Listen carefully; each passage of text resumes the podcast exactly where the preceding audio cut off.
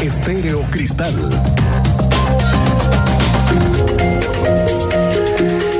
Bueno, hace rato el teniente Mérida nos compartía unas imágenes de la autopista México-Querétaro, en donde esta mañana, otra vez se vieron como desde la semana pasada, que están vigilando por personal de la Secretaría de Movilidad del municipio de Querétaro para monitorear y avisar que ya hay operativo radar y a partir de la próxima semana las fotomultas y el programa piloto y sobre todo que es de aviso, ¿eh?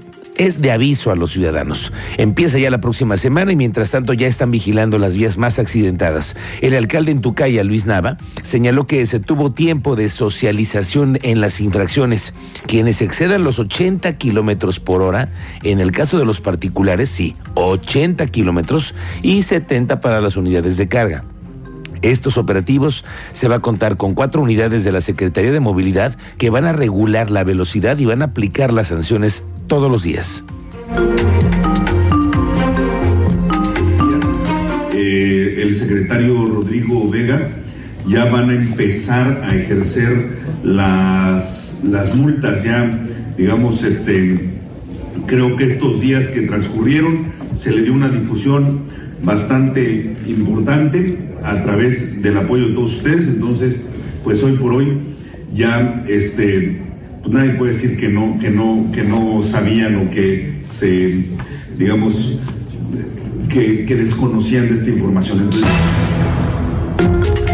Sí, nada de que no, yo no sabía. Tenemos además cuántas semanas platicando de esto, Cristian. Sí, señor, se les ha ido adelantando la información, claro. No, hombre, desde hace meses que venimos hablando de las fotomultas. Hace meses te decía yo, huele a fotomultas. Ya después te dije, apesta a fotomultas. Sí, ya señor. hoy en día ya están en las calles. Ya están haciendo las primeras pruebas. Y bueno, te quiero decir que el tema del maltrato animal aquí en Querétaro se va tomando muy en serio y ya ve que cada vez hay más sanciones más severas para los con los animales. Bueno, tenemos un tema pendiente, el de los 19 perros envenenados la semana pasada en el Marqués. Allí también están los fiscales detrás de quienes no se tocaron el corazón para lastimar a los perritos, muchos de la calle, otros que eran mascotas de familias pero todos ellos envenenados. Bueno, pues ayer otro cateo donde encontraron animales. Tú sabes más de esto, Teniente Mérida. Muy buenas tardes, bienvenido. Buenas tardes, Miguel Ángel. Muy buenas tardes a nuestra audiencia. En efecto, la Fiscalía, en coordinación con la Unidad de Control Animal del municipio de Querétaro, realizaron cateo en la colonia El Vergel, donde lograron rescatar seis perros y además fueron asegurados dos gallos de pelea y una gallina. La denuncia se recibió por parte de la Unidad de Control Animal Municipal de la Dirección de Protección, Cuidado y Control Animal del municipio de Querétaro. Un reporte vecinal se indicaba que al interior del inmueble en mención se encontraban animales que desde hace aproximadamente un mes no eran alimentados. La investigación continúa y asimismo te confirmo que en relación al tema del Marqués se presentó la respectiva denuncia el 9 de este mes, el 9 de febrero, y avanzan en las investigaciones de estos detalles más adelante. Y durante la madrugada, un lamentable hecho, una mujer que perdió la vida al interior de un domicilio en San Francisquito. La policía municipal logró detener a un sujeto que estaría involucrado en estos hechos y conforme avancen las investigaciones y se tomen la declaración, se dará a conocer cuál fue el motivo de este homicidio, Miguel Ángel, hasta el momento. No me digas, oye, Teniente, ¿eso se huele como a un feminicidio? ¿Podría ser? Pues hasta que no declare, no se le presente al fiscal de acusación, Ok. tenga su declaración y se tengan los resultados de servicios periciales que estuvieron trabajando durante la madrugada. Bien, estamos pendientes. Gracias, teniente. Estamos pendientes. Más adelante platicamos. Ya suenan las convocatorias de mujeres, porque ya se viene el 8 de marzo. Increíble, pero ya tenemos en puerta este movimiento del 8 de marzo. Bueno, y además que es tan observado siempre, la responsable de que previo a esta marcha exista un diálogo y se sepan los avances, sobre todo, ¿eh? esto es lo más importante, de lo que se ha exigido en marchas pasadas. Y bueno, es la secretaria de gobierno, Lupita Murguía, tú estuviste con ella. Cuéntanos, Andrea Martínez, muy buenas tardes. ¿Qué tal, Miguel Ángel? Muy buenas tardes y también a toda la audiencia. Pues así es, la secretaria de Gobierno Estatal, Guadalupe Murguía Gutiérrez, informó que esta dependencia, bueno, pues acompañará la marcha de colectivos feministas el próximo 8 de marzo en el centro histórico de la capital, la cual, bueno, pues confío en que se lleve a cabo de manera tranquila y pacífica. De esta manera, bueno, reportó que ella de manera personal y también el titular de la Subsecretaría de Desarrollo Político, bueno, pues han mantenido reuniones con cuatro colectivos de mujeres que tienen identificados para conocer, eh, bueno, pues sus requerimientos y apoyarlas en, pues en esta marcha del 8M en la cual expresarán sus causas. Escuchamos esta información que nos compartía la secretaria de Gobierno estatal acompañamiento y lo que hacemos es con los diferentes grupos les expresamos quiénes son los muchachos, las muchachas de Segov, de protección civil que estarían acompañándolos para que ellas sepan, no son ni espías ni infiltrados, sino lo que buscamos es que transiten orden y con tranquilidad y que se sientan además seguras y acompañadas. Y bueno, Murguía Gutiérrez añadió que cada colectivo tiene, eh, bueno, pues sus propias peticiones a las cuales se les da una respuesta y atención. Añadió, bueno, que todas las mujeres de los colectivos coinciden, bueno, pues en denunciar eh, violencia, violencia en el ámbito laboral y de acoso. Sin embargo, bueno, pues afirmó que principalmente se duelen de que sienten que sus causas no son tomadas eh, por algunas instancias con la seriedad que se amerita, que también se les revictimiza ante una agresión o violencia y que no les dan respuesta con la prontitud que requieren.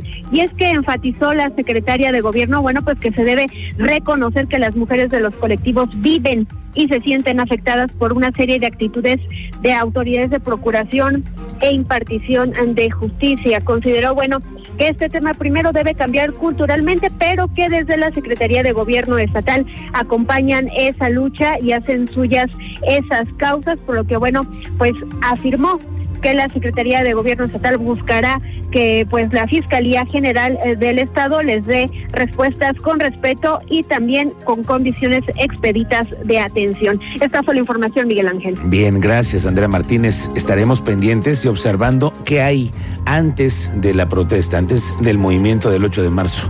Hay que observarlo, ¿eh? Bueno, hace rato, por cierto, que el gobernador Mauricio Curi estaba en un evento y dio a conocer que este domingo, en un partido contra Mazatlán, se va a abrir el estadio a un porcentaje mínimo, ¿eh? parece que es como una prueba, es en la víspera de lo que va a pasar, que nos van a levantar hasta el 5 de marzo el famosísimo veto del año, ya se nos viene también por este primer aniversario de este mal paso, ¿no? De esta vida que tuvo el estadio y nuestra afición. Bueno, una parte que estuvo involucrada, que nos hizo quedar mal, por un año estamos castigados. Y ya se nos va a levantar el castigo el 5 de marzo. Pero este domingo ya abren, eso fue lo que dijo el gobernador. Y tengo entendido que a partir del día 19 ya tenemos el 20% de, que puedan entrar del total y estamos en pláticas constantes con la federación y con, la liga de Entonces, este 19 se podría abrir, pero es como un partido Mazatlán, entonces no se antoja tanto y luego ya se viene otro partido en 15 días, que es cuando ya se hará la reapertura completa del estadio.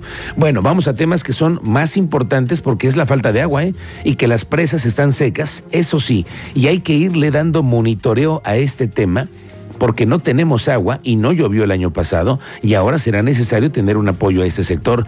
El gobernador Mauricio Curi encabezó hoy el arranque de la entrega de un apoyo emergente por sequía.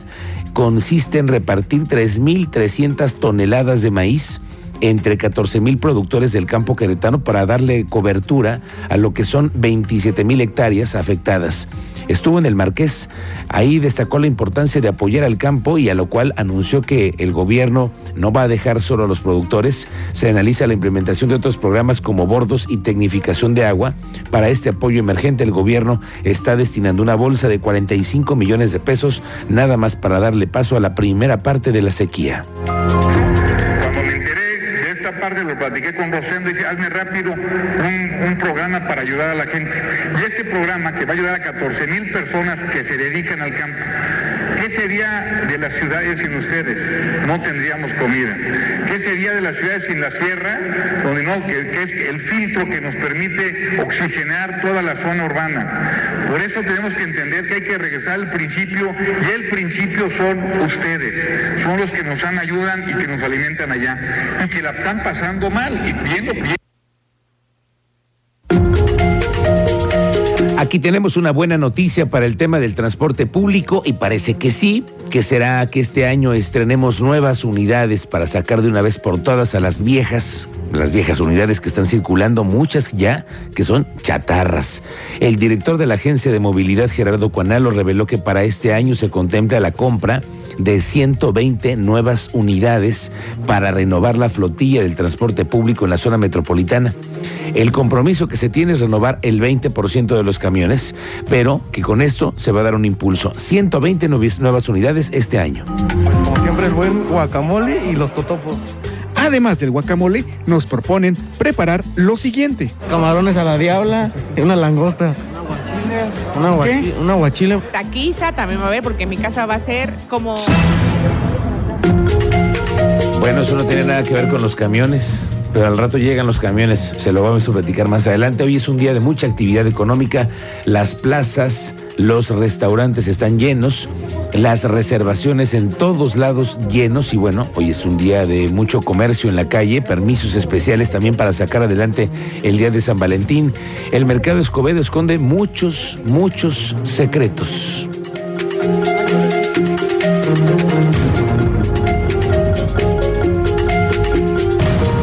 El mercado Escobedo esconde entre sus pasillos muchos secretos, entre ellos los conjuros para amarres y lociones para atraer las personas deseadas.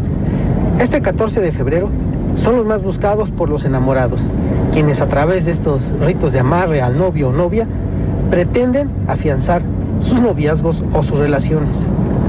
También hay lociones para atraer a la persona deseada. Así lo comentó la señora Ángeles Uribe, quien desde hace 40 años vende hierbas, productos esotéricos y más en el local 120 del pasillo 4.